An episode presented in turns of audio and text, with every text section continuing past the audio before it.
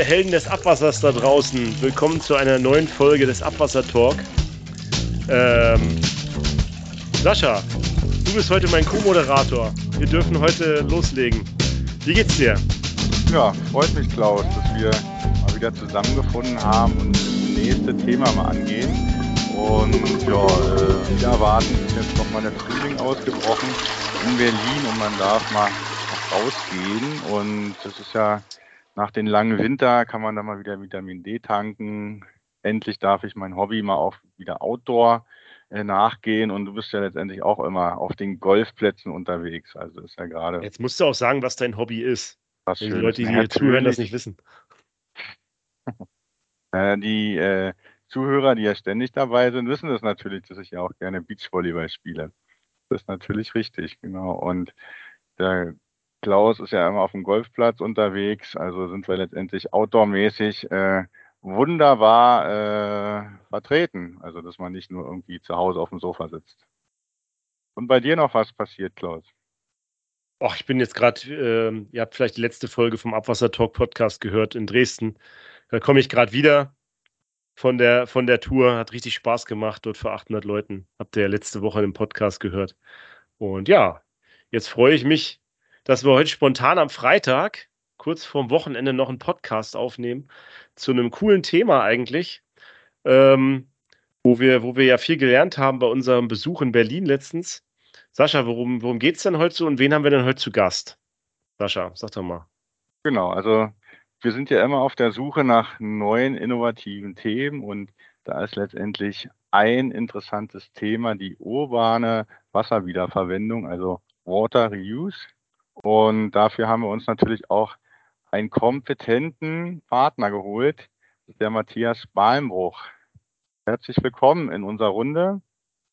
Äh, und wir würden dich auch mal kurz gleich sozusagen dich selber vorstellen lassen, weil letztendlich bist du ja letztendlich an der TU Berlin und herzlich willkommen in unserer Runde. Ja, Sascha, Klaus, hallo erstmal an euch beide. Äh, schön, dass du gleich mit dem Wetter angefangen hast. Das ist wirklich, wirklich klasse heute. Ich hatte allerdings noch meine warmen Klamotten an und war voll durchgeschwitzt, als ich dann mit dem Fahrrad äh, von der Arbeit nach Hause gefahren bin. Ist die Frage, äh, wenn wir über Abwasserwiederverwendung äh, sprechen wollen, ob das dann schon der, der Anknüpfungspunkt ist, äh, würde ich erstmal vorsichtig sein. Aber ich, ich stelle mich mal kurz vor, Matthias Beinbruch, ich bin Bauingenieur, äh, habe äh, in Hannover promoviert über Kosten und äh, Leistungsfähigkeit von Filtern. War dann zwei Jahre lang in Osnabrück in einem Planungsbüro. Das äh, dann, da war ich erst Abteilungsleiter Siedlungswasserwirtschaft. Und da dann immer mehr Menschen, äh, Mitarbeiter gegangen sind, war ich plötzlich Abteilungsleiter Wasserwirtschaft und habe dann sogar noch äh, Flüsse entgradigt, was ich äh, gar nicht in meiner Kompetenz unbedingt habe. Dann war ich zehn Jahre lang an der Uni Rostock tätig und bin jetzt seit 2006 hier an der TU Berlin und leite das Fachgebiet Siedlungswasserwirtschaft. Seit ja. 2006, das ist ja letztendlich schon ein guter Zeitpunkt. Klaus, wir haben natürlich auch einen Kontaktpunkt gehabt in letzter Zeit mit der TU Berlin. Wir waren natürlich letztes alle zusammen äh, und deswegen haben wir uns ja auf das Thema auch festgelegt, mit Unitechnics on Tour äh, in der TU Berlin an den Standort äh, der Siedlungswasserwirtschaft und hatten dort auch das Thema als Vortrag und wollten es hier nochmal aufgreifen. Aber sag doch nochmal kurz, Klaus, äh, letztendlich Unitechnics on Tour. Wie viele Standorte macht ihr denn da eigentlich so im Jahr und äh, wie seid ihr denn an den Partner auch äh, TU Berlin gekommen? Achso, ja, vielleicht Unitechnik äh, kennt ja den Professor Wein, also mein Chef, der Axel Bohatsch, kennt dich ja schon, schon ewig, ne? Du auch seit du in Rostock warst, ihr habt ja viel zusammen schon äh, gemacht, auch zum Thema Geruch. Äh, da kennt ja der Axel Bohatsch, unser Chef, und du, ihr kennt euch ja viel länger als Axel mich wahrscheinlich kennt.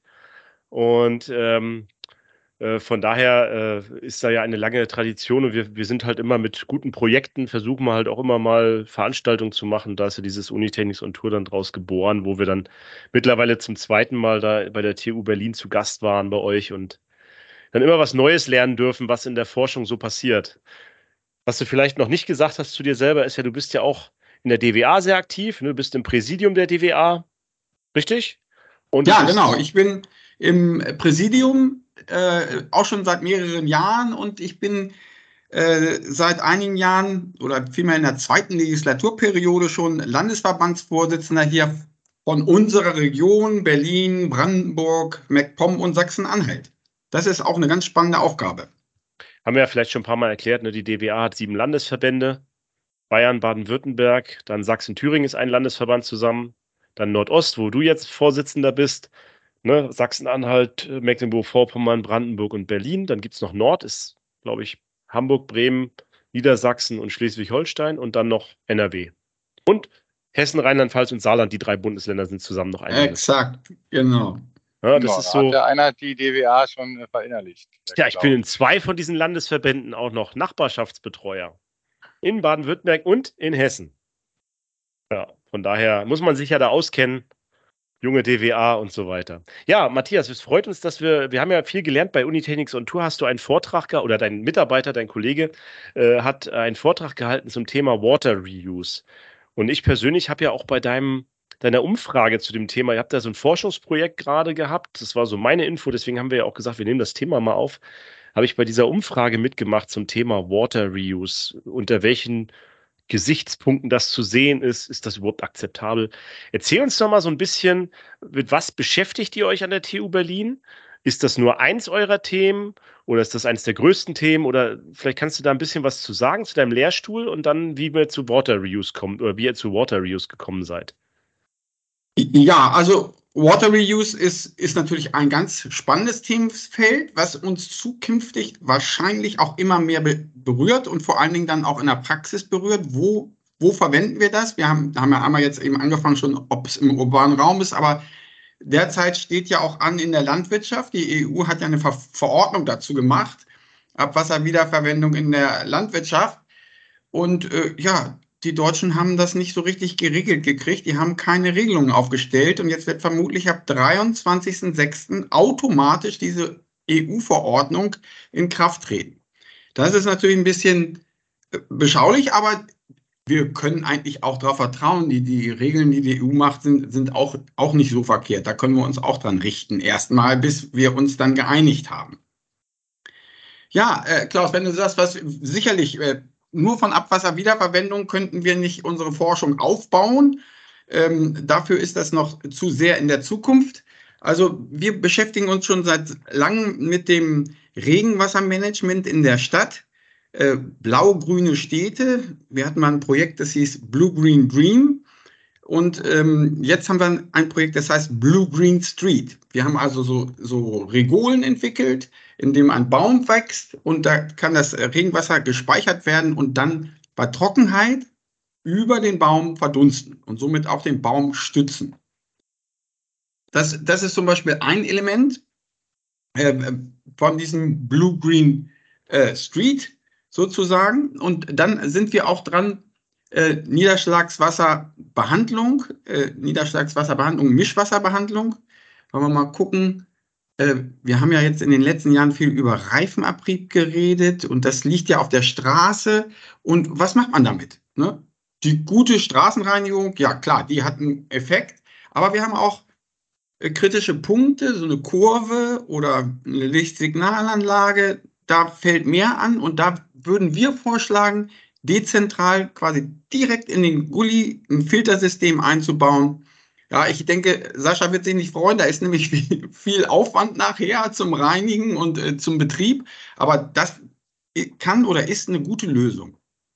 Ja, das Vielleicht. Zentrale habe ich mir auch gerade überlegt. Das ist ja immer sehr äh, kompliziert, das nachher alles zu betreuen und da immer vor Ort zu sein. Da sind die Ideen natürlich immer super. Und da komme ich auch kurz hier wieder zu unserer Zusammenfassung, indem man jetzt schon mal irgendwie sagt, es gibt ja vielschichtige äh, Möglichkeiten da irgendwie eine Wiedernutzung zu machen und damit man sich so überlegt, wo wir uns, an welchem Punkt wir uns nachher wieder befinden. Also es gibt natürlich äh, verschiedene Möglichkeiten, Regenwasser wieder zu nutzen, Grauwasser zu nutzen. Also wenn ich irgendwie zu zu Hause bin und sage, ich verwende da Wasser nochmal, was ich dann so schon irgendwie im Gebrauch habe und nehme jetzt Waschwasser zum Toilette spülen, dann kann ich natürlich bei der Industrie irgendwie Betriebswasser nehmen, also irgendwie aus meinem Kreislauf, bevor ich es wieder als Indirekteinleiter zurückführe, kann ich nutzen. Und wir sind jetzt aber an dem Punkt, wo wir uns heute bewegen wollen, ist ja noch ein ganz anderer Punkt. Den darfst du jetzt wieder erklären, aber ich spiele natürlich da hinaus, dass man erst äh, die Sachen durchs Klärwerk leitet und dann, bevor man die in den Wasserkreislauf zurückführt, äh, wieder zu benutzen. Sehe ich das richtig oder? Genau. Ne? So, so ist ja unsere Infrastruktur derzeit ausgerichtet. Ne? Wir haben ja quasi alle Leitungen führen zentral zum Kläranlage Klärwerk und da fällt dann erstmal ja, gut gereinigtes Abwasser an, was wir zurzeit in die Gewässer einleiten. Wir haben viele Stoffe, die ja nicht unbedingt äh, verträglich alle Stoffe für, fürs Gewässer sind. Ja, und wenn wir da anfangen, äh, können wir dann eben betrachten, das Wasser von dort eben äh, wieder zu verwenden. Ne? Äh, da fällt gleich die erste Frage auf, wie bekommen wir das an die Punkte im urbanen Raum, wo wir sie wiederverwenden wollen? Du hast schon gesagt, besser ist, wir machen das gleich de dezentral. Da haben wir zumindest fürs Regenwasser Ne, äh, also würden wir ein Leitungsnetz aufbauen mit Speichern? Würden wir das mit Trucks machen? Ja, ist, ist, ist die Frage. Haben wir zusätzlichen Verkehr? Äh, ist alles nicht so einfach. Und außerdem, wo könnten wir das anwenden? Ne? Wir würden das ja wahrscheinlich dann äh, im urbanen Grün anwenden. Bewässerung von Parks, oder ja, ich, ich sage immer, am unschädlichsten ist so ein Friedhof, weil da sind die Menschen schon alle irgendwie unter der Erde, da können wir keinen richtig beeinträchtigen. Ich war neulich mit der Friedhofsverwaltung unterwegs und die haben mir gesagt, äh, also das auf den Friedhöfen sind ganz viele Junkies, die sich da das Wasser ziehen und sich da duschen und waschen. Und äh, ja, das sind ja schon, schon, mal die angeschossensten, die es geht. Da muss man dann doch vielleicht ein paar weitere Qualitätskriterien anwenden an die, an die Reinigung für das Wasser. Ne? Also vielleicht kann man noch mal, äh, ihr seid schon so tief drin in dem Thema. ich bin jetzt noch nicht so tief drin in meinem Kopf. Ne? Ich frage mich immer, also ich kenne das so als, als normaler Mensch, so ich habe einen Wasserhahn, da kommt Trinkwasser raus und dann fließt das irgendwie wieder weg. Dann habe ich mal gelernt, dann läuft das zur Kläranlage, die Kläranlage reinigt das, dann geht es in den Fluss. Warum soll man das denn jetzt ändern? Ist doch ein toller Prozess. Warum müssen wir denn über Reuse uns jetzt Gedanken machen? Ja, ja, Matthias, warum ist das wichtig? Vollkommen in Ordnung, so wäre es gut. Ne? Aber äh, leider haben wir ja hier gerade die ganzen Prozesse des äh, Klimawandels Ne? Also das Wasser wird knapp, insbesondere äh, auch in den urbanen Regionen, auch bei der Landwirtschaft. Ne? Wenn man nochmal guckt, diese, die, die Antriebskraft für die, diese Abwasserwiederverwendung in der EU war, dass ein Drittel der Fläche Europas unter Wasserknappheit leidet. Ist das ne? bei uns schon so weit? In, in, Deutschland ist es noch nicht so weit, in, äh, aber das ist Europa. In Deutschland haben wir aber auch die letzten Jahre immer große ähm, Wasserknappheit. Wir haben teilweise, wurde ja verboten, mit Trinkwasser zu bewässern in, in einigen Regionen. Wir, zurzeit ist es so noch recht moderat. Wir bewässern nur 2% unserer landwirtschaftlichen Fläche. Äh, jetzt habe ich neulich gehört, das ist, ist, müsste man nochmal überprüfen, ob die Zahlen stimmen, weil Dänemark bewässert 20 Prozent und die haben ja eigentlich ähnliche Verhältnisse wie wir. Gestern. Na, bewässern die oder nehmen die äh, letztendlich Wasser aus den Ressourcen, 2%? Nee, zwei, nee, nee, die bewässern 2% eben, aber aus Grundwasser oder aus dem Fluss. Ne? Das ist schon ah, okay. nicht mit Abwasser. Ne? Mhm. Also mit Abwasser haben wir ja nur, nur, nur, zwei Stellen, die ja auch schon sehr viele Jahre Erfahrung haben. Das sind ja dann die beiden da in Braunschweig und, und Wolfsburg. Ne? Aber ich habe gestern einen Bericht gehört, äh, da war der Kopernikus-Report. Und da wurde gesagt, Europa hat den höchsten Temperaturanstieg äh, weltweit im Vergleich mit anderen Kontinenten und Ländern. Also und, und das darauf sollten wir uns äh, vorbereiten und schon mal Möglichkeiten schaffen, äh, wie wir dann äh, unser Wasserdefizit ausgleichen können.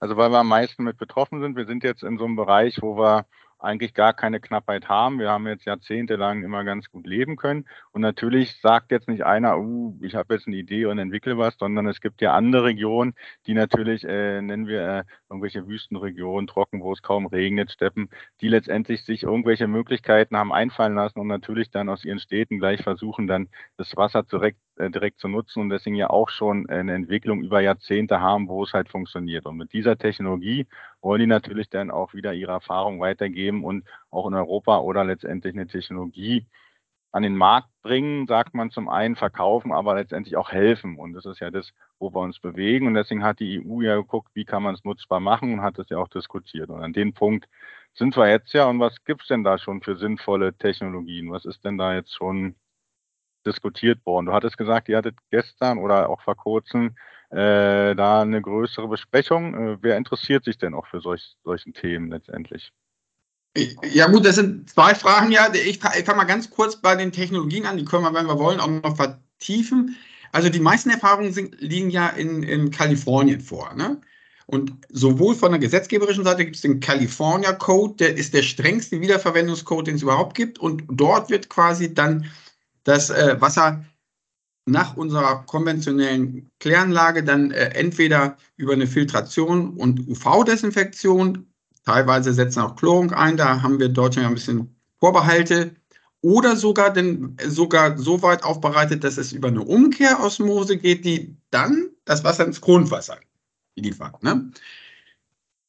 Um es dann sogar als mit dem Gemisch des Grundwassers als Trinkwasser zu nutzen. Ne? Das ist die Frage, wie weit man gehen will bei der Aufbereitung. Und wo du jetzt gerade fragst, ähm, ja, wir hatten so, so ein Stakeholder-Treffen, da hatten wir teilweise eben auch, Klaus hat ja eben schon gesagt, er hat die Umfrage mitgemacht. Wir hatten ja 500 äh, ähm, ähm, Personenkreise angeschrieben, die möglicherweise Interesse haben an der Wassernutzung. Äh, da hatten wir also zum Beispiel, die meisten waren sogar, die geantwortet haben, da war ich ganz erstaunt, waren Feuerwehren. Ja? Die, das wäre ja auch da, vielleicht mit dem Transport dahin ganz gut. Ne? Aber auch, auch, auch Straßenreinigung, wo wir dann, dann hatten wir Grünflächenämter da, Natürlich auch die Kollegen vom Grundwasser, Grundwasserschutz, das, da, da muss man natürlich mitdenken. Ne? Wenn ich jetzt irgendwie einen Park bewässer und zu viel bewässer, gelangt es ins Grundwasser. Also äh, da waren viele aus der Verwaltung und ja, äh, wie es dann so ist, viel Erfahrung liegt natürlich auch äh, äh in der Wissenschaft vor. Ne? Ich kann Klaus hatte doch letztens schon mal ein gutes Beispiel gebracht. Äh, wo ist es denn schon gang und gäbe? Wo gibt es denn da verschiedene Hähne? Das war letztens mal ganz begeisterungsvoll erzählt, Klaus. Ich habe es hier nebenbei mal aufgemacht. Äh, achso, ähm, äh, wo es gang und gäbe war. Also ich habe selber Erfahrungen jetzt gemacht. Ich war in Dubai drüben. Da hat mich das eigentlich beeindruckt und auch euer Vortrag jetzt bei der Unitechnics on Tour Veranstaltung dort.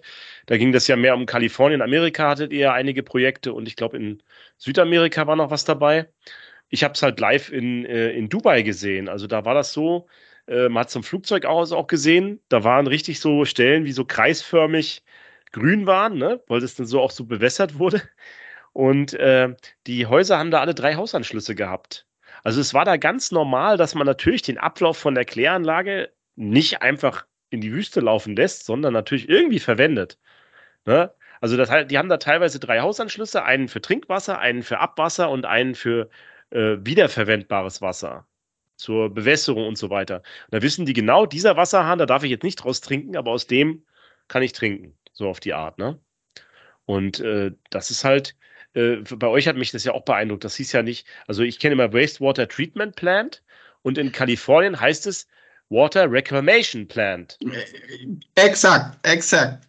Ne? Das ist halt einfach der Name schon. Und, und ich verstehe gar nicht, warum wir in Deutschland das nicht machen. Wir haben doch Herrn Lindner in der in der, ähm, in der Bundesregierung. Und ich habe jetzt nur gelernt, in Kalifornien wird das Wasser als Ablauf von der Kläranlage noch verkauft für Geld. da kann man doch Geld mitmachen. Anstatt Aber das, das ist kostenlos in den Fluss zu geben. Klaus, das ist dann schon die Frage, ne? Wer, da, da haben wir nämlich gestern auch drüber diskutiert, wie viel ist jetzt das Grünflächenamt bereit zu bezahlen, ne? wenn, ja. wenn man Geld dafür bekommt. Ne? Und in Kalifornien, das Beispiel, da waren es ja äh, ungefähr 60 Prozent vom Trinkwasserpreis. Das ist, ist ja auch schon ein Wort, aber ich, ich, ich den ganzen Trinkwasserpreis bezahle, ist es ja günstiger. Ne? Und, und äh, das, das gilt es dann zukünftig und ich denke, die treibende Kraft wird äh, die Wasserknappheit dann sein, äh, zukünftig dann zu checken, wie weit wir da mit, dem, mit den Preisen gehen können. Aber Matthias, da habe ich mir zum Beispiel auch gedacht, will ich nicht als, als Grünflächenamt zum Beispiel dann doch vielleicht lieber sogar das, das Abwasser haben, das wiedergereinigte, weil da sind ja vielleicht noch mehr Nährstoffe drin. Das wächst doch mein, da wachsen doch meine Blumen noch besser. Oder? Äh, ja, also das ist durchaus richtig, nur wenn, vor, vor allen Dingen Stickstoff und Phosphor gegebenenfalls, aber die, wir müssen ja dann auch die, das gesamte Risiko muss ja auch das Grünflächenamt, wer, wer hält sich denn auf auf der Fläche? Ne? Auf so einem Rasen, da werden Kinder sein, da sind möglicherweise Hunde, die sich da äh, wälzen und dann äh, in Kontakt kommen wieder mit den Menschen. Bei, bei den Blumen, die du jetzt angesprochen hast, da, das ist vielleicht tatsächlich, da kommt man nicht so schnell äh, mit dem menschlichen Kontakt rein. Das ist vielleicht schon besser. Ne? Also ist die Gefahr, ob noch Krankheitserreger drin sind, also Keime, Spurenstoffe vielleicht, je nachdem, wie gut diese äh, Vorreinigung ausgelegt ist. Aber es gibt natürlich auch für die Landwirtschaft ja Gülle, die wird ja auch, Klärschlämme werden ja auch auf die Landwirtschaft verteilt. Es ist mittlerweile auch schwieriger geworden, weil es so viele auch äh, Schwermetalle drin gibt, dass das natürlich immer mehr Probleme auch bringt. Aber theoretisch ist es ja machbar. Aber entziehe ich oder über kurz oder lang nicht aber auch den Wasserkreislauf äh, so ein bisschen dann das Wasser natürlich äh, bündel ich es auf verschiedenen Stellen, aber den gesamten Wasserkreislauf schwäche ich doch damit, oder? Wie siehst du das, Matthias? Nee, äh, Sascha, vollkommen richtig. Man muss dann gucken. Ich meine, wir hier in Berlin haben ja einen großen Anteil vom Abwasser in der Spree und Havel. Und wenn ich den jetzt tatsächlich komplett verwerte äh, in Parks, dann fehlt der natürlich und dann äh, fließt ja jetzt schon das Wasser teilweise rückwärts. Also das muss man ganz gezielt äh, untersuchen, wie viel Prozent man entnehmen kann. Wir haben jetzt mal äh, ausgerechnet, da haben wir ermittelt, was ist der maximale ähm, Bewässerungsbedarf. Ne? Da haben wir äh, für alle Grünflächen in Deutschland, die sind leider statistisch nicht alle so sauber erfasst, alle Grünflächen in den Städten in Deutschland gerechnet. Und dann haben wir aber auch gesagt, okay, und sogar den Bewuchs ermitteln können. Und also maximal brauchen wir 15 Prozent vom gereinigten Abwasser, um das zu bewässern. Das ist wahrscheinlich insgesamt niemals nötig, weil man ja weniger zugibt und so weiter. Aber 15 Prozent, das heißt, die würden tatsächlich dann der Umwelt fehlen, wenn ich die dann nicht habe. Ne? Das ist richtig. Aber kommen die dann nicht trotzdem wieder in der Umwelt an durch den Wasserkreislauf, was ich mal gelernt habe, Verdunstung und so weiter? Oder?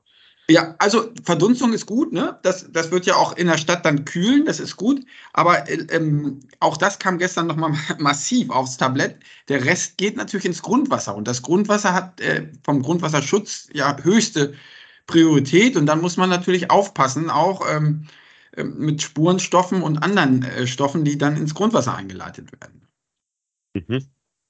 Jetzt habe ich noch irgendwie in Erinnerung aus äh, Zeiten noch aus der Schule, bis dann gesagt wurde, dass der Regentropfen, bis der dann wieder irgendwie zurückgekommen ist äh, durch den Fluss und das sich Ultrafiltrat ins Grundwasser, vergehen ja schon zehn Jahre oder so. Ist das so, so eine Faustformel oder geht es in der Regel schneller? Oh, das, das kann, da gibt es ja natürlich Kurzschlüsse.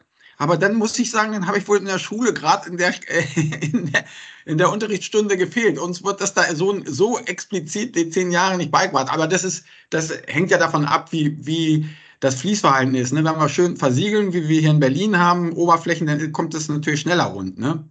Ja, also kann man so pauschal gar nicht sagen. Nee, nee. Sind, jetzt sind wir aber ziemlich schnell auch wieder abgetrifft ins Allgemeine, aber wir müssen jetzt ja noch gucken, äh, was habt ihr denn jetzt eigentlich rausgefunden und an welcher Stelle wollt ihr denn jetzt eigentlich explizit dieses äh, Abwasser, wir nennen es ja schon, das gereinigte Abwasser nachher wiederverwenden und was sind denn jetzt da, gibt es da schon Empfehlungen oder wie weit seid ihr denn jetzt mit eurer deutschen angepassten Forschung? Also ihr guckt ja erstmal, welche Technologie quasi am Markt vorhanden ist und ob die jetzt endlich zu nutzen ist oder ob es generell nutzbar ist. Äh, na, ich sage mal ganz vereinfacht, generell ist alles nutzbar, kommt natürlich nur darauf an, wie du sagst, Technologie, wie weit ich das jetzt aufbereite. Ne? Also wir haben jetzt versucht, so, so, eine Art Risikomanagement aufzustellen. Erstmal den Scope, wo, wo, fängt das Risikomanagement an? Im Ablauf der Kläranlage oder muss ich sogar schon im Zulauf gucken? Habe ich Industrien da drin? Habe ich mein Mischwasser, was auch auf die Kläranlage kommt? Also da haben wir, äh, das muss man gucken, dann äh, kommt ja der nächste die Aufbereitungstechnologie, die kann ich ja, kann ich ja verschiedene wählen. Einmal eben diese einfache, die ich gesagt habe, mit ähm, Filtration UV. Wir können natürlich auch eine Ultrafiltration aufbauen, ne, je, je nachdem, was dahinter dann kommt. Ja, und dann ist dann auch die Frage, wir müssen das ja auch irgendwie speichern. Ne? Im Grunde brauchen wir das Wasser in der Stadt ja, wenn wir es tatsächlich nur zum Bewässern nehmen, nur für, für, für von Mai bis Oktober. Ne? Anders wächst ja da gar nichts. Wir hätten aber vielleicht auch andere Möglichkeiten, zum Beispiel bei euch, Sascha, könnten wir es ja nehmen, zum Kanal spülen. Habt ihr ja auch, nehmt ihr ja auch Trinkwasser, oder nicht? Wir nehmen in großen Teilen letztendlich äh, Spülfahrzeuge, die natürlich auch auf einem einfachen Weg über das Trinkwassernetz gespeist werden und äh, haben natürlich auch Regenereignisse, die dann äh, letztendlich das Abwassersystem durchspülen. Also es ist ja schon Bedarf da. Natürlich würde man an der Stelle auch sagen, wenn ein anderer Kreislauf sinnvoller ist, nehmen wir natürlich nicht das gute Trinkwasser, wenn es knapp ist. Wir sind halt aber in einer Region, da ist es noch nicht so äh, gang und gäbe. Und was wir natürlich auch haben, das ist ja ein sehr schönes Beispiel in die Richtung. Wir haben ja auch immer so Speicherteiche gehabt. Also es ist ja auch vor Jahrzehnten auch schon mal einer drauf gekommen, dass das wichtig ist. Und dann sind dann aber irgendwie Grünflächenämter rumgelaufen und haben gesagt, das ist aber ein schöner Teich, das ist jetzt irgendwie aber ein Gewässer und wenn es dann aber irgendwie offiziell ein Gewässer ist, dann kann ich den nicht mehr ablassen. So, dann, äh, dann ziehe ich dem Biotop ja letztendlich den Lebensgrundlage und das ist so immer das, wenn man es zehn Jahre nicht gebraucht hat und dann doch mal irgendwie Knappheit herrscht, will ich denn das Wasser, kann ich ja immer aus dem See, äh, Beispiel Strausberger See, der sinkt immer weiter ab, äh, wo das dann auch das Problem mal sicht, äh, sichtbar geworden ist und wie geht man damit um? Und dann ist es natürlich dann nachher zu sehen, wenn ich eigentlich als als Wasserbetriebe ja irgendwie äh, dafür notwendig sind, äh, das gereinigte Abwasser wirklich den Kreislauf zuzuführen, sonst würde die Spree fast rückwärts laufen, dann ist natürlich nachher doch die Frage, wie viel kann man da wirklich äh, rausziehen? Und natürlich würde einer auch mehr Geld bezahlen, wenn er früher an den an das Wasser kommt. Aber darf er das dann überhaupt? Ist das denn auch schon alles geregelt? Und da sind die Europäer ja immer ein bisschen auch strenger, aber die Amerikaner machen das auch. Was ich mir noch irgendwie so gemerkt habe, ist letztendlich, ich kann ja auch eine günstigere Technologie nehmen und sagen, ich bereite das jetzt gar nicht so weit auf und verkaufe das viel früher, äh, habe dann damit aber gar nicht den Aufwand. Wir reden ja schon über vierte Reinigungsstufe, muss ich nicht nachher gar nicht machen. Also kann ich letztendlich mein schlechtes Klärwerk auch dafür nutzen, das viel früher zu verkaufen, wenn mir da einer Geld gibt? Oder wie sieht es da eigentlich aus? Ja, das ist natürlich, äh, wie gesagt, das haben wir auch untersucht mit diesem, mit dem Ansatz für das Risikomanagement. Das hängt ja dann ja eben von den Nutzern ab.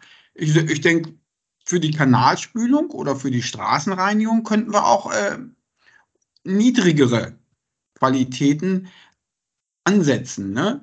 Ähm, auch vielleicht äh, ähm, bei der Industrie, gut, bei der Industrie kommt es natürlich auch darauf an, die Industrie hat ja eigentlich sehr viel Erfahrung mit Kreisläufen.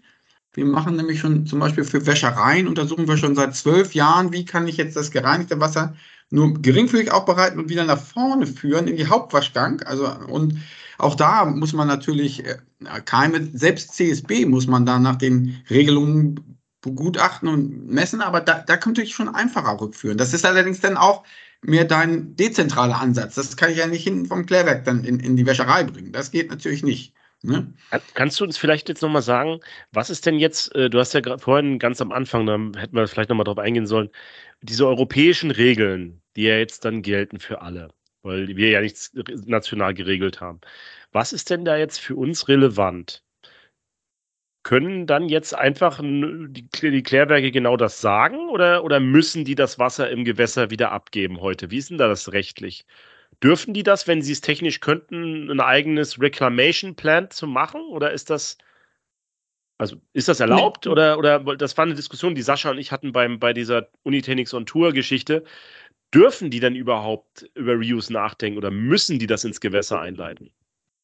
Äh, so wie ich die Abwasser-Reuse-Verordnung verstehe, ist das natürlich nur ein Kann. Ne? Müssen ist ja, man muss es nicht verwenden in der Landwirtschaft. Man muss ja dann sowieso jemanden finden, der, der das haben will. Ne? Äh, also müssen ist auf jeden Fall nicht. Aber man kann und man kann mit eben schon dann mit relativ einfacher Technologie, also ein Sandfilter, UV damit darf ich dann sogar nach der EU, darf ich da sogar auf ähm, Pflanzen, essbare Pflanzen. Also es muss, keim, es muss keimfrei sein. Ja, ja keimfrei UV. wird ja durch UV, genau. Genau, mhm. keimfrei muss es sein. Das muss ich irgendwie wahrscheinlich durch so äh, irgendwelche Bakterien, die dann Kulturen, die ich dann anlege, dann nachweisen, dass es keimfrei ist? Oder, oder wie, wie, wie weist man das nach, dass es keimfrei ist? Ja, da ist ja praktisch der, der Standard-Leitparameter ist ja der äh, E. coli-Wert und e. coli, den, den muss ich dann dementsprechend in einer Häufigkeit untersuchen. Den nehmen wir aber auch, um zum Beispiel Badegewässerqualitäten sicherzustellen. Ne? Also das ist äh, weltweit der Indikator. E. coli quasi. Und wenn das dann keimfrei ist, dann könnte ich quasi, wenn ich clever bin, sagen, ich gebe euch doch nicht kostenfrei den Fischen im Fluss das Wasser. Ich verkaufe das dem Sascha zum Kanalspülen. Genau, ich habe noch ein tolles Beispiel. Jetzt nehmen wir okay. diesen, wir hatten doch vorhin mal Feuerwehr gesagt. So, jetzt haben wir diesen schönen Feuerwehrteich und der steht in der Stadt Rom und jetzt hat lange nicht gebrannt und jetzt kommt der Bürgermeister auf die tolle Idee, ach guck mal, hier die, wir haben nebenan eine Papierindustrie äh, gebaut, die brauchen viel Wasser, jetzt verkaufen wir denen da wenigstens schon mal die Hälfte des Wassers und auf einmal kommt die Feuerwehr an, oh, ist der Löschteich leer. Äh, was machen wir denn jetzt? Genau, das sind die verschiedenen äh, äh, letztendlich äh, Möglichkeiten, Interessen. die man dann hat oder Interessen, die man da irgendwie herziehen will. Aber das ist doch dann genau das, muss ja nachher auch gesetzlich geregelt sein.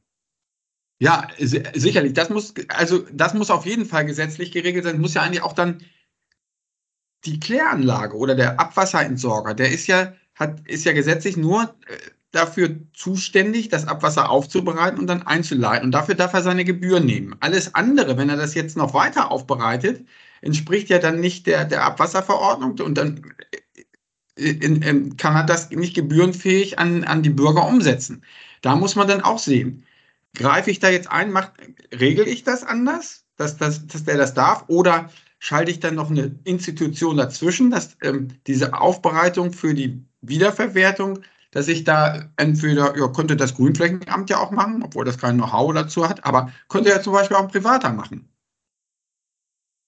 Mhm. In Frankreich ist es zurzeit so, die wissen schon, oder da gilt ja diese EU-Verordnung auch, unsere wohlbekannten Violia, die bauen auch schon Netze zum Verteilen. Ne? Die sind da schon weiter. Sie bauen dann direkt vom Klärwerksablauf äh, eine Leitung irgendwo, sagen wir mal, in Landwirtschaft, um dann das Wasser zum Gießen zu verwenden. Macht ja genau. absolut Sinn. Also gerade Frankreich, ich war jetzt am Freitag war ich in Avignon Oh. Da war ich bei einem Partner von uns, auch eine Tour wieder, aber egal.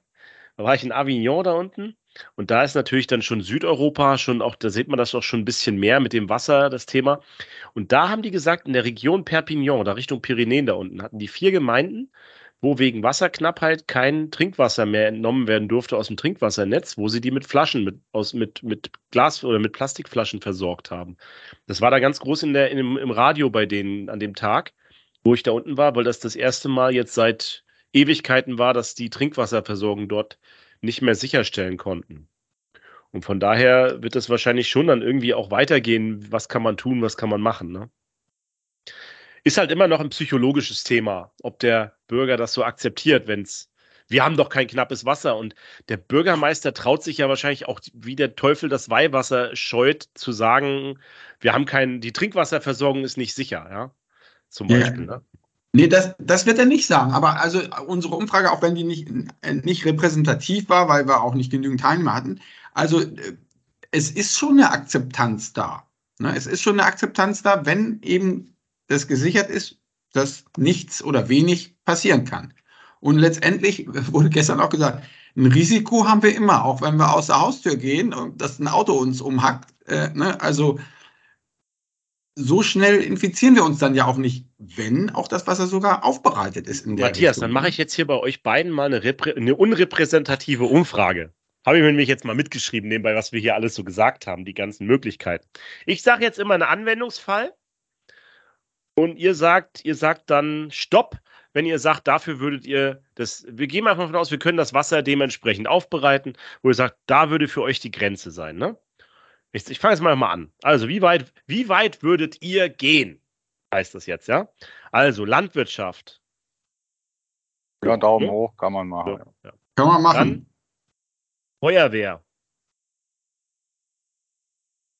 Muss man oh, sehen, mit den, Keimen, ist? Mit den Keimen und so, wie es jetzt sich deine Luft verteilt, müsste man vorher mal prüfen. Ich habe jetzt ganz schön viele Anwendungsfälle aufgeschrieben. So lange dürft ihr nicht antworten. Sagt ihr mal. ihr müsst euch ja schneller entscheiden. Ja. So, dann steht hier Kanalspülung, Straßenspülung. Ja, auf jeden ja. Fall. Wobei bei Straßenspülung, wenn ich mit dem Fahrrad hinterher fahre, hätte ich ein bisschen vorsichtig. Sport ist Mord. Matthias. So, Industrie. Kühlwasser, ja. Ja, da gibt es verschiedene Anwendungen, ja. So, müssen die sich überlegen dann, ne? Friedhof. Friedhof bin ich äh, weiterhin dabei. Ja. Geh weiter. Park, Grünflächen. Ja. Mit, mit zeitlichen Einschränkungen morgens. Also wann, ne? Ja, Damit's aber das muss man ja sowieso. Macht ja keinen Sinn, tagsüber zu bewässern, denn verdampft ja gleich alles. Weiter, der eigene Garten. Machen ich ja wohne in einer Mehrfamilienwohnung. Machen ja auch eh manche die Grillen, oh, das die ist jetzt, ja Das ist cheap, jetzt so auszuweichen, ja? Der eigene Garten, würdet ihr den bewässern mit eurem eigenen Abwasser, wenn das ja, gereinigt ist? Mit, ja, logisch. okay. gereinigt. Okay, weiter geht's. Toilettenspülung. Klar. Ja, auf jeden Fall. Duschen. Nein. No. No-Go, okay. Spülma okay, das ist das nächste. Spülmaschine. Nein. Nein. Und, und dann kommt Trinkwasser, ne? Nee, aber ich habe ja von, äh, da wurde, gibt es ja immer die okay. Geschichten von diesen guten Klärwerkschefs, die dann immer am Ablauf stehen und dann äh, selber mal äh, ein Glas voll nehmen. Äh, ist ja immer noch, mittlerweile macht es ja keiner mehr, weil er weiß, da sind ja wirklich Spurenstoffe und Krankheitserreger, aber die gab es ja. Das ist ja äh, quasi, ist ja jeder überzeugt von seiner Reinigung. Und zukünftig, wenn man dann auf vierte Reinigungsstufe, dann kann man dahinter auch baden gehen. Das ist ja wahrscheinlich gar kein Problem mehr. Aber wir reden ja jetzt an den Fall. Also ich würde jetzt nicht direkt am Klärwerksablauf ein Schwimmbad äh, machen. Das äh, sollte man nicht machen. Ich, ihr könnt das jetzt nicht sehen. Ich habe hier gerade den, den, Schnaps geholt vom Abwasserzweckverband, wo ich jetzt beim Tag der offenen Tür gerade war.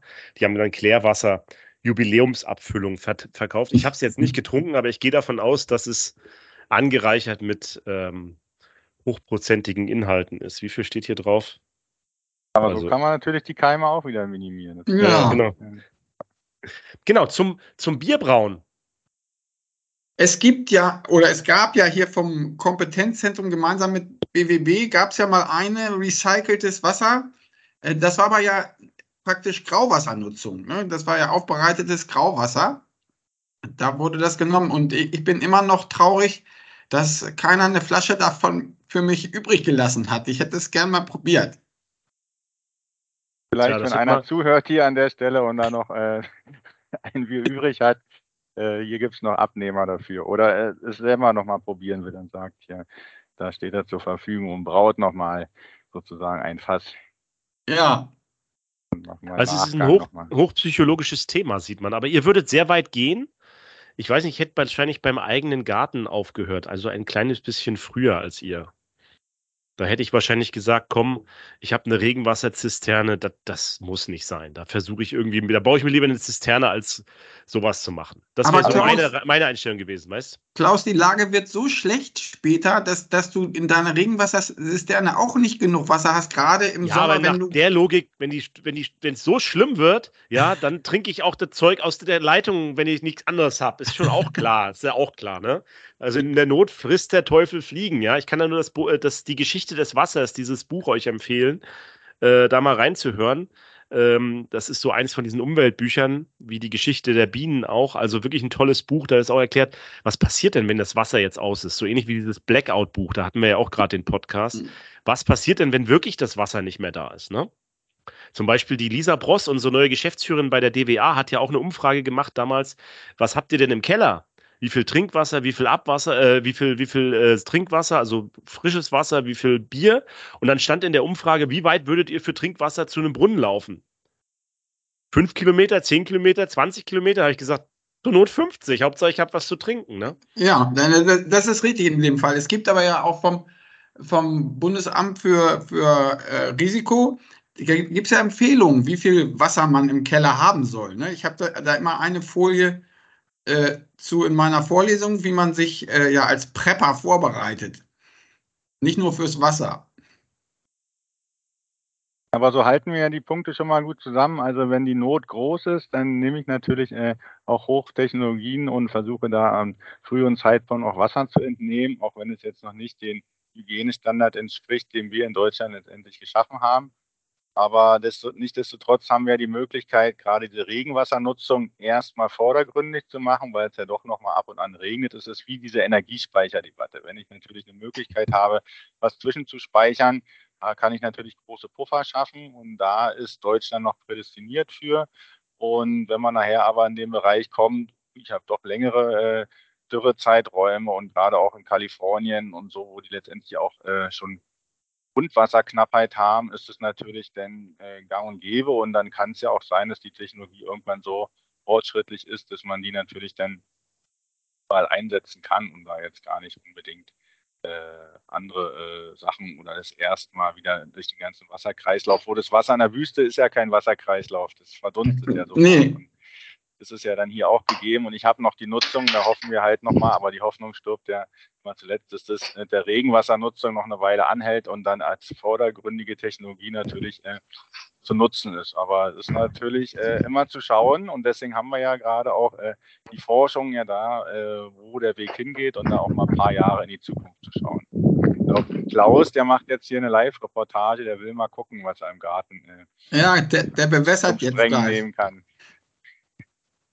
Aber in Kalifornien war es ja zeitweise vor ein paar Jahren so schlimm, dass die ihren Rasen grün angestrichen haben. Ne? Da gab es ja ganz imposante Bilder. Ja, nicht, das ist ja immer noch so. Das ist ja gang und gäbe, dass die mittlerweile da so ein bisschen. Das Problem bei mir ist, sorry, ich bin nicht kurz rausgeflogen gewesen. Mein Problem ist immer, dass ich am Freitag die Kinder abholen muss und deswegen schaue ich mir jetzt hier an, ob die Live-Reportage funktioniert außenrum. Ich hoffe, ihr könnt mich weiterhin hören. Genau. Nee, wir haben ja auch immer nicht die, wir müssen ja keinen Zwei-Stunden-Podcast machen und du äh, kannst ja auch einfach äh, eine Ansage machen, äh, wie weit wir fortgedrungen sind. Oder äh, letztendlich können wir noch mal gucken, äh, Matthias, was hast du denn noch so äh, abschließend? Ja, ich, gen genau, gut, dass du noch mal sagst, abschließend können wir auch, ist eigentlich auch das, wie der Einstieg war.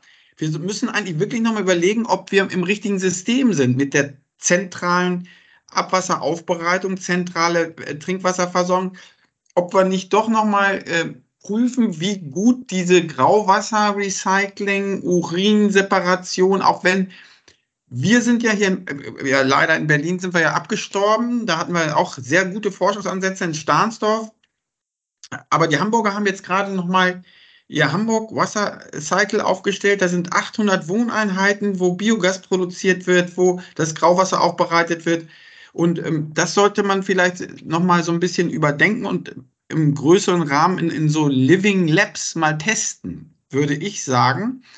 Und ähm, wir haben jetzt gerade ein Projekt Idee oder vielmehr eigentlich der, der Antrag ist schon vorbereitet. Da ist ein Fertighaushersteller, der möchte für die junge Generation, die sich der Sache offen gestellt, dass da automatisch quasi schon die Grauwassergeschichte mit eingebaut wird. Ne?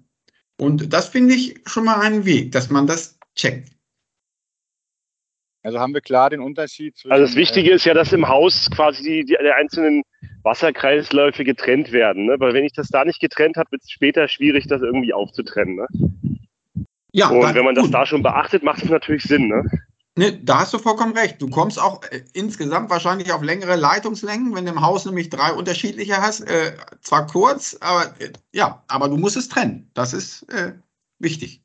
Also dezentral. Dann hat man natürlich Gelbwasser, Grauwasser und die, Ke die Keime hat man ja eher im Gelb- und, und Schwarzwasser und im Grauwasser ja nicht. Von daher könnte man da wahrscheinlich einfacher was machen. Ne? Wahrscheinlich vertraut man auch sein eigenen Abwasser mehr als das vom Nachbarn. Und deswegen ist halt die sofortige Nutzung äh, natürlich auch äh, gleich wieder, dass man da mehr Vertrauen einbaut. Bei größeren Mengen kommt man aber nicht dran vorbei, das auch an einer zentralen Stelle irgendwie aufzubereiten. Und da ist dann die Zusammenarbeit zwischen Industrie und Versorger, Entsorger gegeben, aber letztendlich muss jeder für sich auch schauen, gerade bei der Regenwasserspeicherung und bei der Grauwassernutzung, dass er selber sich an zukunftstauglich, zukunftsgerecht irgendwie aufstellt und da immer guckt, was er selber dazu beitragen kann.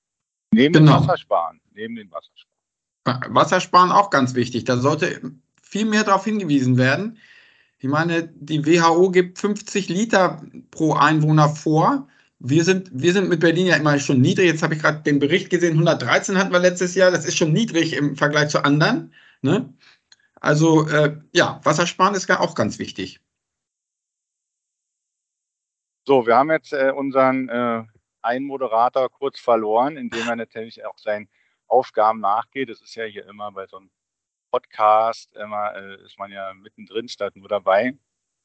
Ist ja auch immer das Schöne. Ich bin noch dabei, ihr müsst nur, ihr müsst nur mal kurz, bis ich die Kinder hier abgeholt habe, mal ohne mich klarkommen. Ist ja gar kein Problem, äh, dass wir das irgendwie so aufgreifen. Ähm, was ich nochmal irgendwie vertiefen würde, also wir sind ja eigentlich schon beim Schlussfazit gewesen. Wir müssen das jetzt ja gar nicht irgendwie in die Länge ziehen. Aber diesen Punkt Technologie, also sind letztendlich alle Klärwerksbetreiber jetzt zukünftig äh, verpflichtet, das zu prüfen und auch Anträge anzunehmen? Oder ist es dann einfach mal auch erstmal so gegeben? Wird es schon irgendwo umgesetzt, getestet in Deutschland? Oder welcher Fall ist dir denn bekannt? Außer in Kalifornien, vielleicht in Europa, wo das schon mal irgendwie umgesetzt.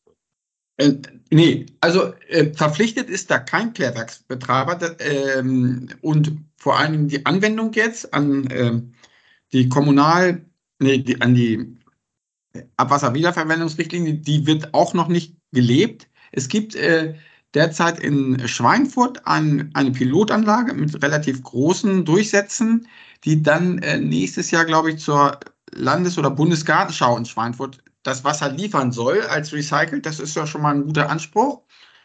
Und dann haben wir ja, wie gesagt, diese beiden Stellen ähm, äh, Braunschweig und Wolfsburg, wo aber das Wasser nicht so weit aufbereitet wird. Ne? Da wird also auch, auch keine ähm, Desinfektion vorgenommen. Ne?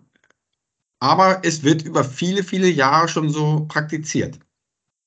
Also sind es nachher eigentlich auch die Industrien, die es dann selber nutzen und vielleicht sogar das dann wieder verwenden. Das ist ja auch schon der große Schritt dahin, dass man sagt, hier jede Industrieanlage braucht ja auch eine kleine äh, Klärwerkabwasseraufbereitung und dass die dann das Betriebswasser immer wieder sozusagen in den Kreislauf zurückführen, wie schon davon als Beispiel gesagt wurde. Äh, Autowäschereien, äh, Wäschereien, äh, Autowäschen, die das letztendlich ja immer wieder reinigen. Und dann ist das ja schon mal gegeben. Jetzt interessiert natürlich auch allen äh, Hörern jetzt wahrscheinlich brennend, äh, Klaus, hast du deine Kinder auch wiedergekriegt jetzt? Ja, ich bin wieder da und habe euch natürlich zugehört, von vorne bis hinten. Ähm, ihr seht ja auch, die Kinder, es ist ja das, wofür wir das machen mit dem ganzen Fortbilden und Weiterbilden und Wasser und so weiter. Deswegen würde mich jetzt die Zukunft nochmal interessieren.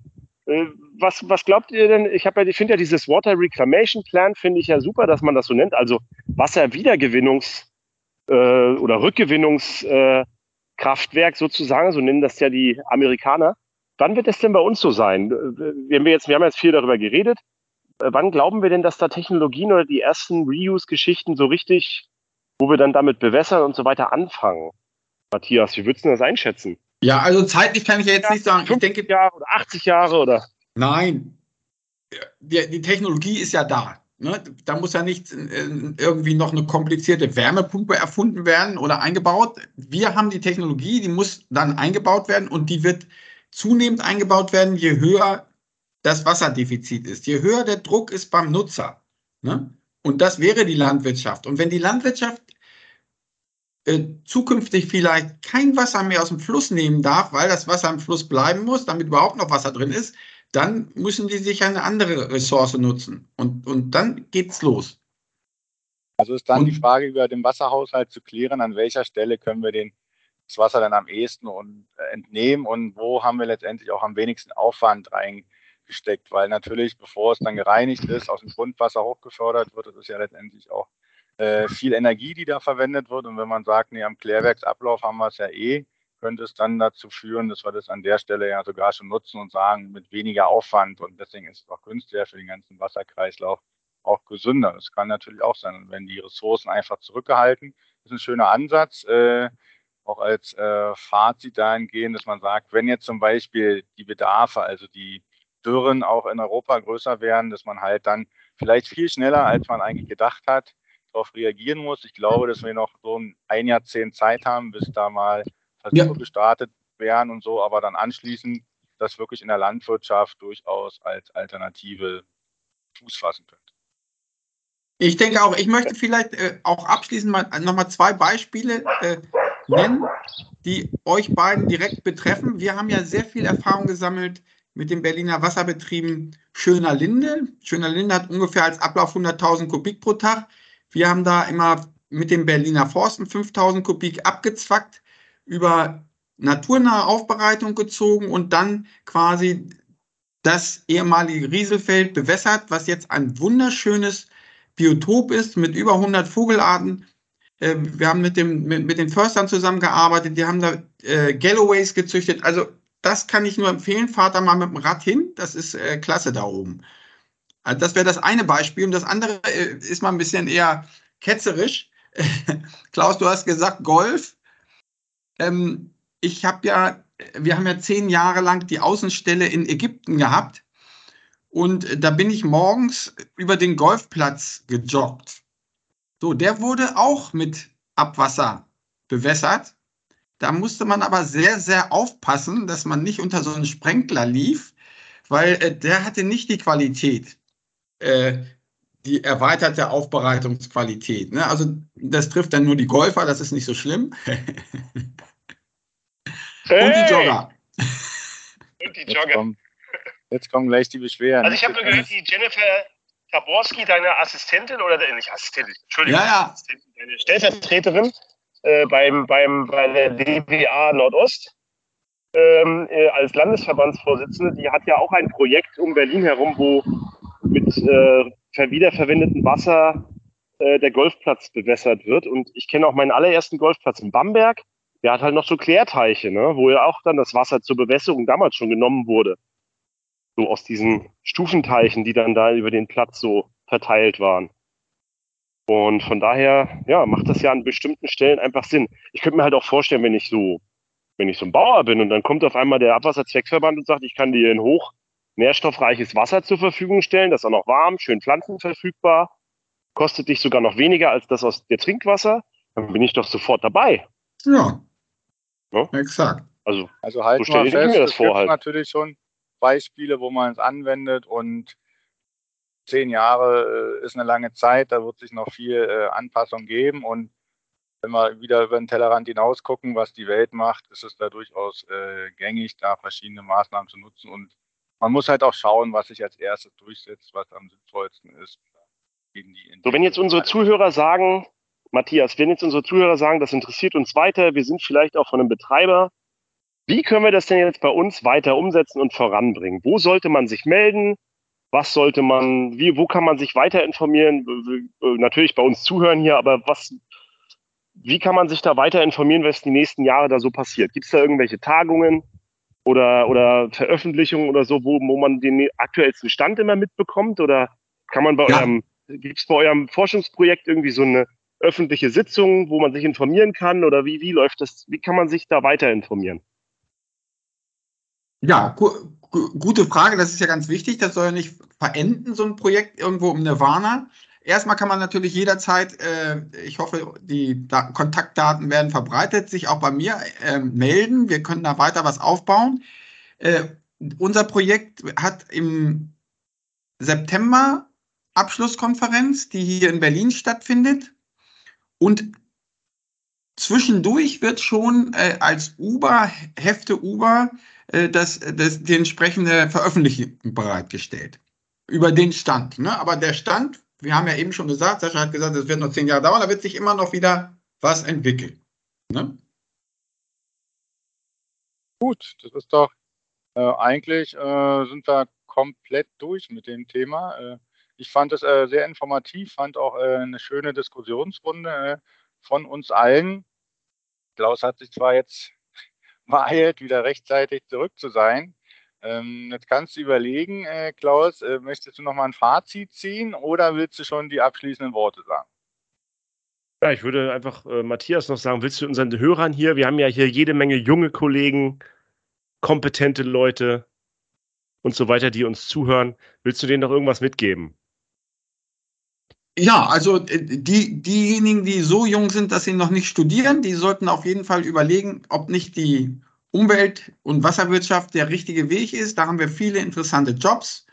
Und ansonsten äh, würde ich mich auch über jedes persönliche Engagement im Bereich Wasser und wenn es nur, wenn es nur Wassersparen ist, äh, freuen. In dem Zusammenhang fällt mir nochmal ein, wer sich da noch weiter informieren will. Ich hatte es nämlich vorhin, glaube ich, nur in der Vorbesprechung gesagt und noch gar keine Werbung für gemacht. Es gibt natürlich auch in Berlin die Lange Nacht der Wissenschaft, wo man auch in der TU Berlin vorbeigehen kann. Äh, die ist am 17. Juni in Berlin und es passt da jetzt so wunderbar rein. Wer sich da mal informieren will, der ist da gerne gesehen und äh, wenn er jetzt gar nicht aus Berlin ist, äh, sich durchaus mal auf den Weg macht. Da gibt es in Berlin sämtliche Städten, die letztendlich irgendwas mit Wissenschaft zu tun haben, die da viel anbieten, auch die Berliner Wasserbetriebe. Sascha, und da machen wir das jetzt ganz spontan, weil ich bin nämlich auch da. Ich fliege nämlich bei euch am Stand bei den Berliner Wasserbetrieben mit einer Drohne in den Kanal rein. Das ist nämlich ein Forschungsprojekt, was wir zusammen machen. Ne? Äh, ein, ja, ein Projekt, was wir zusammen machen, wo wir Drohnen entwickeln. Also wir können ja auch den Abwassertalk von da aus irgendwas machen, wenn ihr alle den zum Abwassertalk zum Anfassen wieder. Den Abwassertalk zum Anfassen. Also wenn ihr am 17. Juni, hast du gesagt, ne, in Berlin seid, dann kommt mal am Berliner Wasserbetriebestand vorbei. Also ich bin der auf jeden Fall da. Äh, am Standort von der TU Berlin, aber dann in, in der Nähe vom Zoologischen Garten, da in den Hallen von äh, Pumpen, Technik äh, bei den Herrn Tamsen, Professor Dr. Tamsen. Ja, genau. Wir freuen uns auf euch. Schaut da mal vorbei. Gut, dann mache ich noch kurz Gegenwerbung. Wir haben auch bei der Langen Nacht der Wissenschaften Gustav Meyerle 25 äh, einen kleinen Quiz, den wir machen und äh, verschiedene Wasserelemente zeigen wir da auch. Also dann kann man einmal rüberjunken. Das ist ja auch die Am Idee, dass man wechselt besuchen. von einem Standort zum anderen, ne? Am besten beides besuchen. Ja, genau. Leute, dann äh, danke, Matthias, dass du bei uns warst. War uns eine Ehre. Ja, gerne. Äh, das ist ein super Start ins Wochenende. Sascha, mit dir hat es mal wieder Freude gemacht und ich sage euch allen, Panther Ray, das Wasser fließt immer bergab, ne? Ah. Also, ciao.